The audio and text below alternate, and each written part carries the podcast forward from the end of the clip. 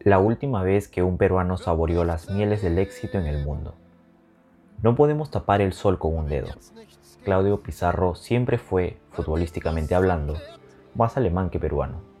En el campo, hijo del orden, cómodo jugando dentro de una estructura establecida, en un ambiente en el que todos tienen una función definida y bien aprendida.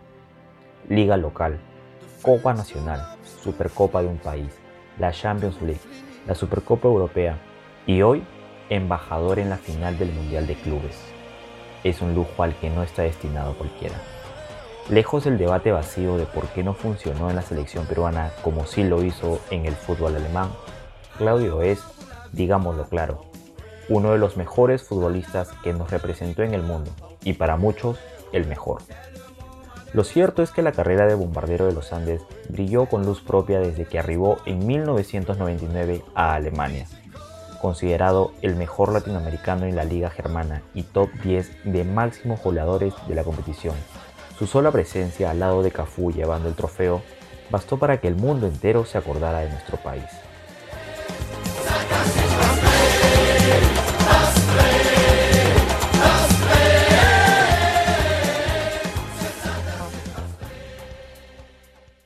Cuando cierras los ojos y escuchas cracks, no ves pero sientes. Sientes el balón entrando sobre el final.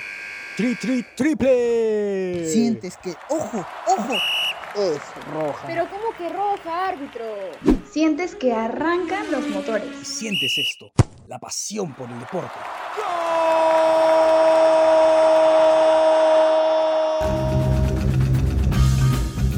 Cracks. Solo ganadores.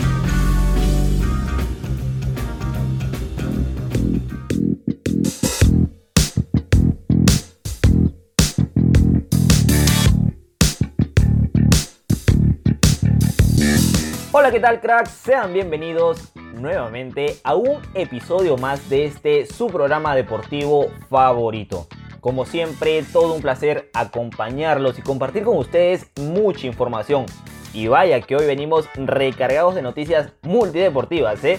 Pero no podemos seguir sin antes darle la bienvenida a nuestro gran acompañante Fabricio Secairos. ¿Qué tal Fabricio? Hola Fabián y hola a nuestro público oyente de Cracks. Un placer volver a reencontrarnos luego de tanto tiempo. El deporte nos une nuevamente y déjenme decirle que el día de hoy tenemos un programón para ustedes. Así que yo soy Fabricio Secairos y a continuación se nos viene la portada sonora.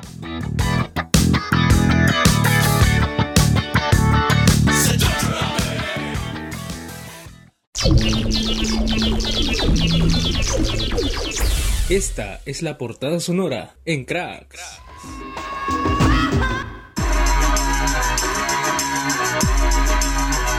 Hoy, en Cracks, Chelsea conquista el Mundial de Clubes.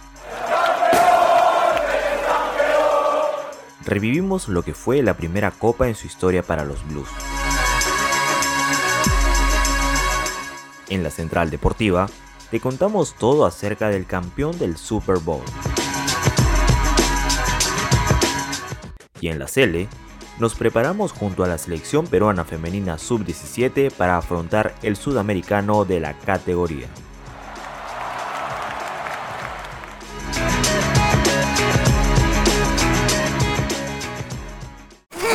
Porque el pitazo final lo pone cracks, solo ganadores.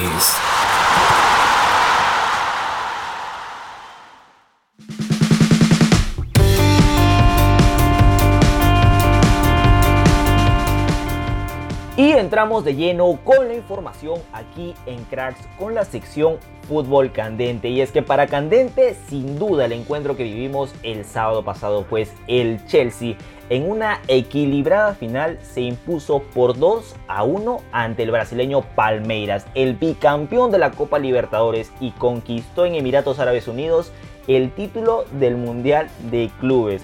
¿Verdad, Fabricio? Exactamente, el Palmeiras no pudo imponerse ante el poderoso Chelsea, a pesar de que, como bien sabemos, no perdió la esencia del juego brasileño. Eso de ir a las contras, ir empujando, a veces no se puede con un buen juego, pero si tienes todas las ganas, le puedes ganar el partido. Lamentablemente eso se vio al principio, en los primeros minutos que Palmeiras iba dominando poco a poco como ellos saben jugar.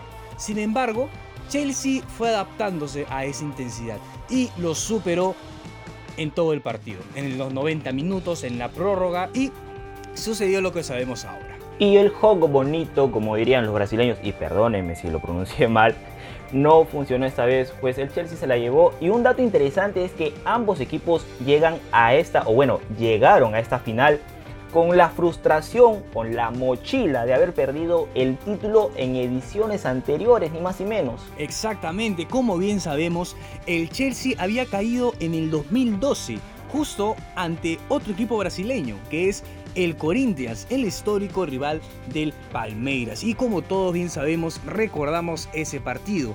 ¿Por qué? Porque el gol decisivo que lo dejó al Chelsea sin el trofeo fue el gol de nada más nada menos que nuestro compatriota Paolo Guerrero que se impuso ante la defensa y anotó el gol definitorio. Y basta que esté nuestro capitán para que ese partido sea inolvidable. Pero por su parte, el Verdao de Sao Paulo el año pasado fue eliminado en la semifinal, también perdió en 1999 ante el inglés Manchester United en la Copa Intercontinental, hoy bien llamada y sustituida por el Mundial de Clubes. Exacto.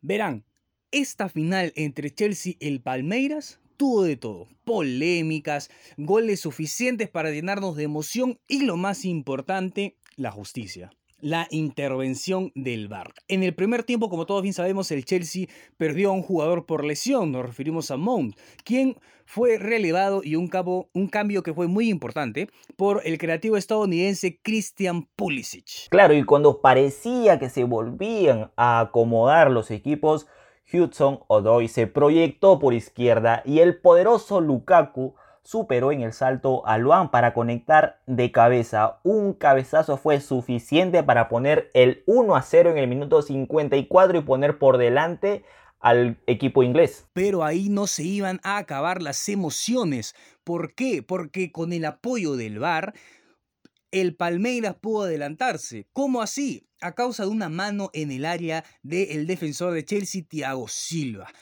A causa de esta mano se cobró un penal a favor del Palmeiras y ante los 12 pasos se pudo convertir el empate a los 63 minutos ante los pies de Rafael Veiga. Y el gol del triunfo para los Blues llegaría también por la vía del VAR que alertó al árbitro australiano sobre una cuestionada mano en el área del jugador Luan y que cobró Havers decretando el 2 a 1 en el tiempo extra, en el minuto 116 del juego. Vaya importancia que tuvo el VAR en este partido. A ver si es que las entidades peruanas escuchan nuestro podcast y lo hacen acá también. Claro, sería muy interesante que el VAR pueda venir al torneo local, porque como bien sabemos es un poco más exacto, ¿no? No es que desconfiemos de los árbitros ni los jueces de línea, sabemos que hacen el mejor trabajo, pero el VAR es una tecnología un poco más avanzada y podría servir, ¿ah? ojo, ojo.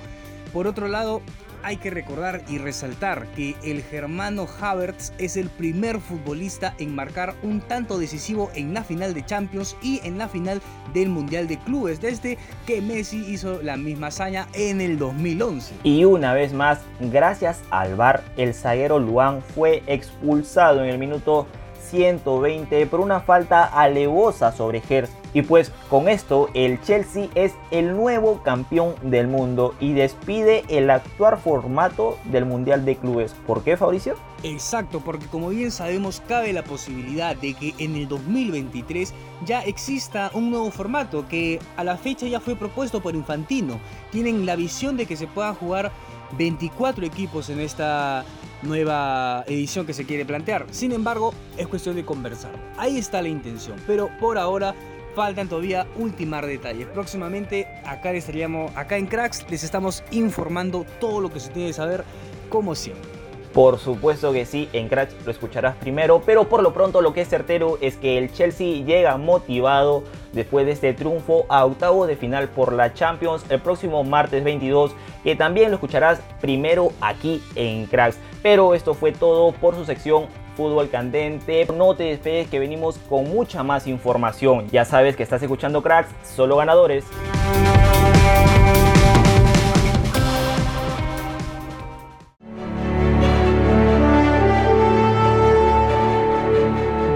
El dato cracks.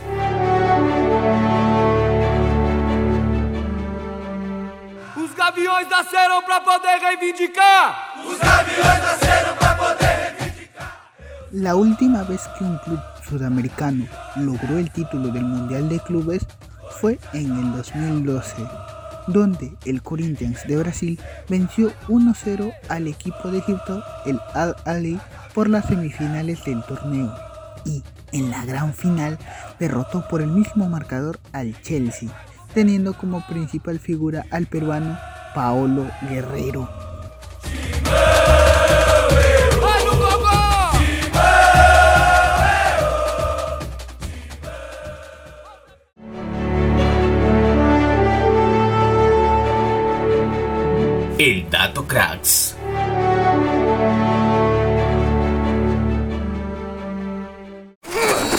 El pitazo final lo pone cracks, solo ganadores.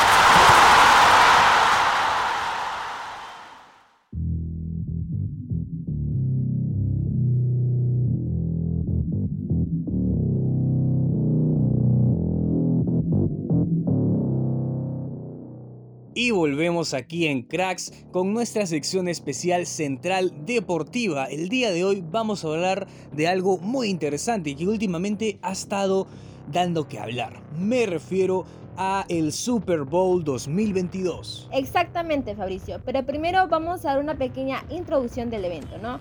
Un evento donde el deporte protagonista es el fútbol americano, ¿no? Algo nuevo aquí en Cracks. Exactamente, este es uno de los eventos deportivos más importantes y cabe resaltar que es de los que más dinero actualmente promueve en el mundo. Claro que sí, ¿no? Por ejemplo, el domingo 13 se jugó el Super Bowl en el SoFi Stadium de Los Ángeles, California.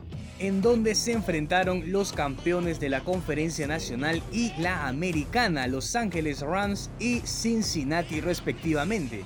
Así es, Fabricio. Los vencedores fueron Los Ángeles Rams, ¿no? Que se impusieron en la gran final de la NFL estadounidense por un ajustado 23-20 tras 22 años de sequía, ¿no? Y también cabe resaltar que lograron voltear el marcador con un touchdown de Cooper Cup, ¿no? En el último minuto del partido. Los Rams lograron levantar su segundo trofeo Vince Lombardi, tras el que pudieron obtener en el año 2000, cuando en ese entonces aún jugaban en St. Louis. Cabe resaltar que los Rams son el segundo equipo que consigue ganar en su propio estadio de manera consecutiva. Y también hay que destacar que Cap es el quinto wide receiver en ser nombrado el MVP del Super Bowl en los últimos 20 años, ¿no? Y también los eh, Rams es uno de los equipos más antiguos y actualmente con 8 títulos de conferencia y 18 títulos de división. Sin duda alguna, este es un equipo muy respetado con una gran trayectoria. Justamente gracias a toda su trayectoria se ha podido dar este último trofeo del Super Bowl. Así es, y lo tienen bien merecido, ¿no? Además, con este triunfo, Sean McVay, de 36 años recién cumplidos, ahora es el entrenador más joven en obtener el trofeo Vince Lombardi. Exactamente, anteriormente este honor pertenecía a Mike Tomlin, quien con los Steelers pudieron obtener el Super Bowl 43 cuando apenas el entrenador contaba con 36 años y 11 meses.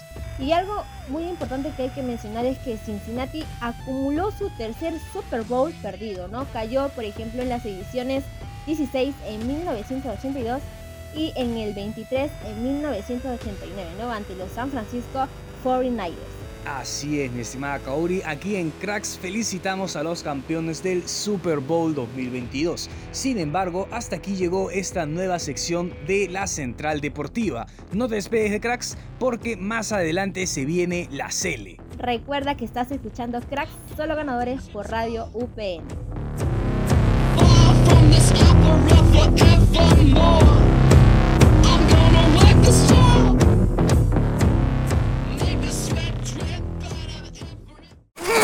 Porque el pitazo final lo pone cracks, solo ganadores.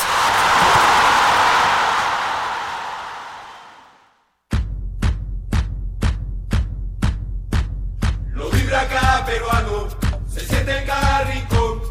Cuando el Perú se une para soñar detrás de un balón. continuamos aquí en Cracks Solo Ganadores con su sección favorita, la Cele.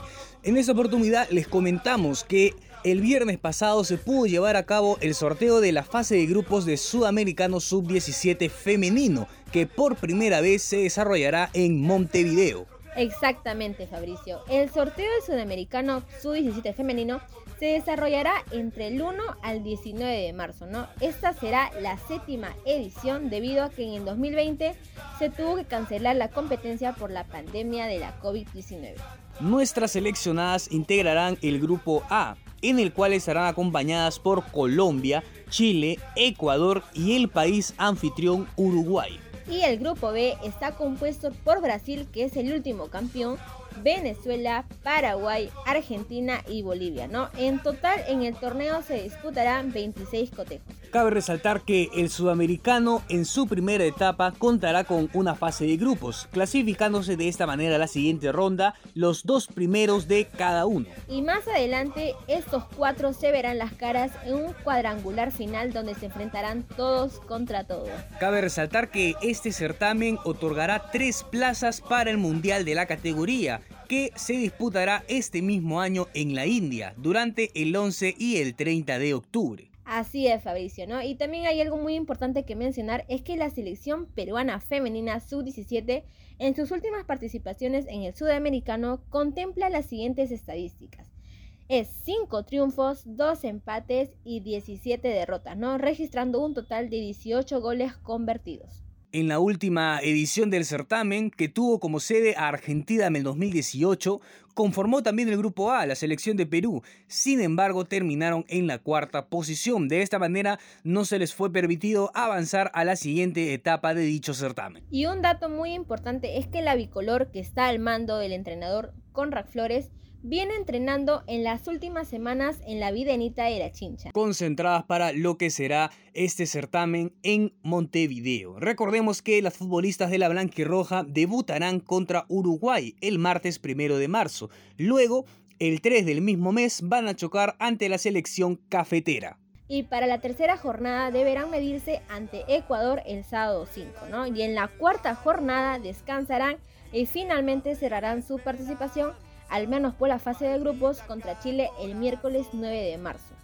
Pero lamentablemente, como todo tiene su final, hasta aquí llegó su sección favorita, la CEL. No olviden seguirnos en las redes sociales y compartir el podcast para estar informados de lo último de lo último en el fútbol nacional e internacional. Recuerda que estás escuchando Cracks, solo ganadores por Radio UPN. Conecta contigo. Chao, chao. una fiesta.